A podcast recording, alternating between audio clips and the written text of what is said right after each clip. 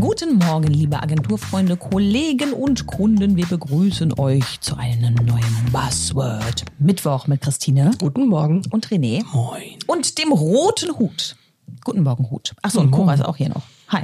Und Christine zieht aus dem Hut und raschelt ganz viel. Ich habe meinen Finger schon auf dem Knopf für den Sound. Ja. Warte, So, ich hab's. hast schon? So. Das Wort heißt Print on Demand. Uh, das ist ja dein Thema. Ja, eigentlich ist das auch ganz schnell erklärt. Gut, Ja, heutzutage. mal. Kurze Folge. Also grundsätzlich bieten sich ja aufgrund der Digitalisierung ganz andere Möglichkeiten, als man das früher hatte. Da mussten ja noch Druckplatten belichtet werden, solche Geschichten alle. Und da haben sich kleine Auflagen überhaupt nicht gerechnet.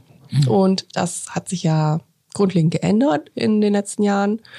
Somit ist es ja aufgrund der Digitaldrucktechniken zum Beispiel möglich, so als Beispiel aus dem Alltag, dass man bei Amazon zum Beispiel Kochbücher kauft. Die sind halt relativ, ja, ähm, ja, von Leuten, die halt sich berufen fühlen, dazu irgendwas zu machen. Und die werden dann in dem Moment erst sozusagen gedruckt, wenn ich das bestelle. Das äh, hat halt die Vorteile, dass es keine Lagerkapazitäten erfordert, keine großen Auflagen, die vorher gedruckt werden, die Kosten bleiben im Rahmen und man bezahlt letzten Endes auch nur das, was wirklich hergestellt werden muss. Und ganz äh, super für die Umwelt, ne? Ja, im Prinzip schon. Ja. zeitlich geht das auch. Ich habe das vor kurzem erst gemacht, ein Buch bestellt. ich habe mal ein Buch bestellt. ähm, Lieferzeit lang, glaube ich, vier bis fünf Tage oder so. Also Das kann man noch mit leben irgendwo. Ja, da kann man mit leben. Das, äh, Ne? das ist ja nicht viel länger als so ein normaler Standardversand. Nee, normalerweise Wenn da irgendwo mal was in der ein Schlaufe bis zwei hängt. Tage oder so oder manchmal drei.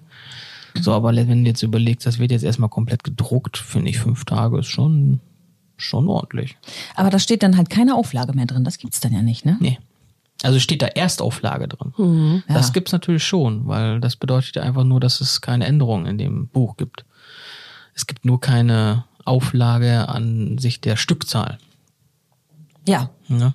ja, klar, weil du kannst du nichts, genau, das meinte ich damit. Genau. Aber ansonsten ist das schon eine spannende Sache. Diese Ja. On-Demand-Print-Geschichte. Und auch im geschäftlichen Bereich kommt das ja immer mehr. Also, dass Ja. man eben praktisch bei Druckereien die Version hinterlegt und dann wird das nur noch eben kurz aufgelegt als Digitaldruck, wenn man das braucht. Wenn man individuelle Anpassungen machen möchte, also diese Zeiten, wo man sagt, ja, dann druckt man eine Imagebroschüre mit, keine Ahnung, 10.000 Stück Auflage, die sind eigentlich vorbei. Also, das haben wir nur noch ganz, ganz Ja, selten. und dann unterscheiden die Druckereien ne? manchmal noch zwischen zwei Qualitätsstandards. Wenn du ein bisschen mehr Geld in der Hand druckst, sieht das auch richtig gut aus. Mhm. Ähm, ansonsten, ein Standard hat man beim Digitaldruck so gerade so bei starken Farbflächen häufig so, so ein bisschen, so ein bisschen Streifen, ein bisschen Ja. Rauschen drin Ja. und so.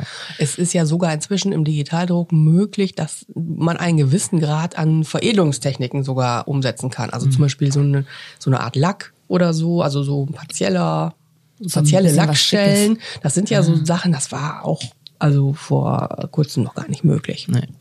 Das ist schon spannend, was Mhm. da so alles so geht. Geht sogar schon mittlerweile, habe ich gesehen, dass man weiß drucken kann, so auf Ja, dunklen ja. Papieren. Ich wollte gerade sagen, weiß auf weiß war nicht Weiß auf weiß ist scheiße, ist das nicht, stimmt. ist nicht klug, funktioniert nicht, kann man nicht lesen. Habe Nee. ich schon ausprobiert. Ja, das stimmt.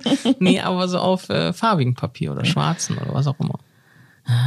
Schon Oft spannend. ist es halt nur so, also bei Amazon fällt mir das so auf, bei einigen Kochbüchern oder so irgendwelchen Sachbüchern zu Themen, wo ähm, dann ja auch der Autor das selbst gestaltet, das Buch. Und da hapert es ja wirklich häufig so ein bisschen an, der, an den Fähigkeiten. Ja, geil ist das Ja, nicht. da Aber, man- wobei diese, diese On-Demand-Verläge ja sogar anbieten, äh, für den ähm, Autor das sogar zu gestalten. Kostet halt ein paar Euro. ja, genau, ne? das macht dann halt keiner. Ja, aber das ist ja auch, ich habe mir äh, neulich auch ein Buch gekauft. Hm. Ja, auch ich habe das mal ausprobiert äh, und muss schon sagen, das ist von der Gestaltung her so gut, dass, dass ich da auch einfach gerne reingucke. Also das ist jetzt ein, Ja. ein Sachbuch oder Ratgeber oder wie man das auch immer äh, sagen möchte und es macht auch Spaß da drin zu lesen. Ich hasse das, wenn Bücher so vollgeklatscht sind Ja, und wenn da schlimm. einfach am Anfang 50.000 Zahlen genannt werden, die mich wirklich einen Pups interessieren, ja. Und äh,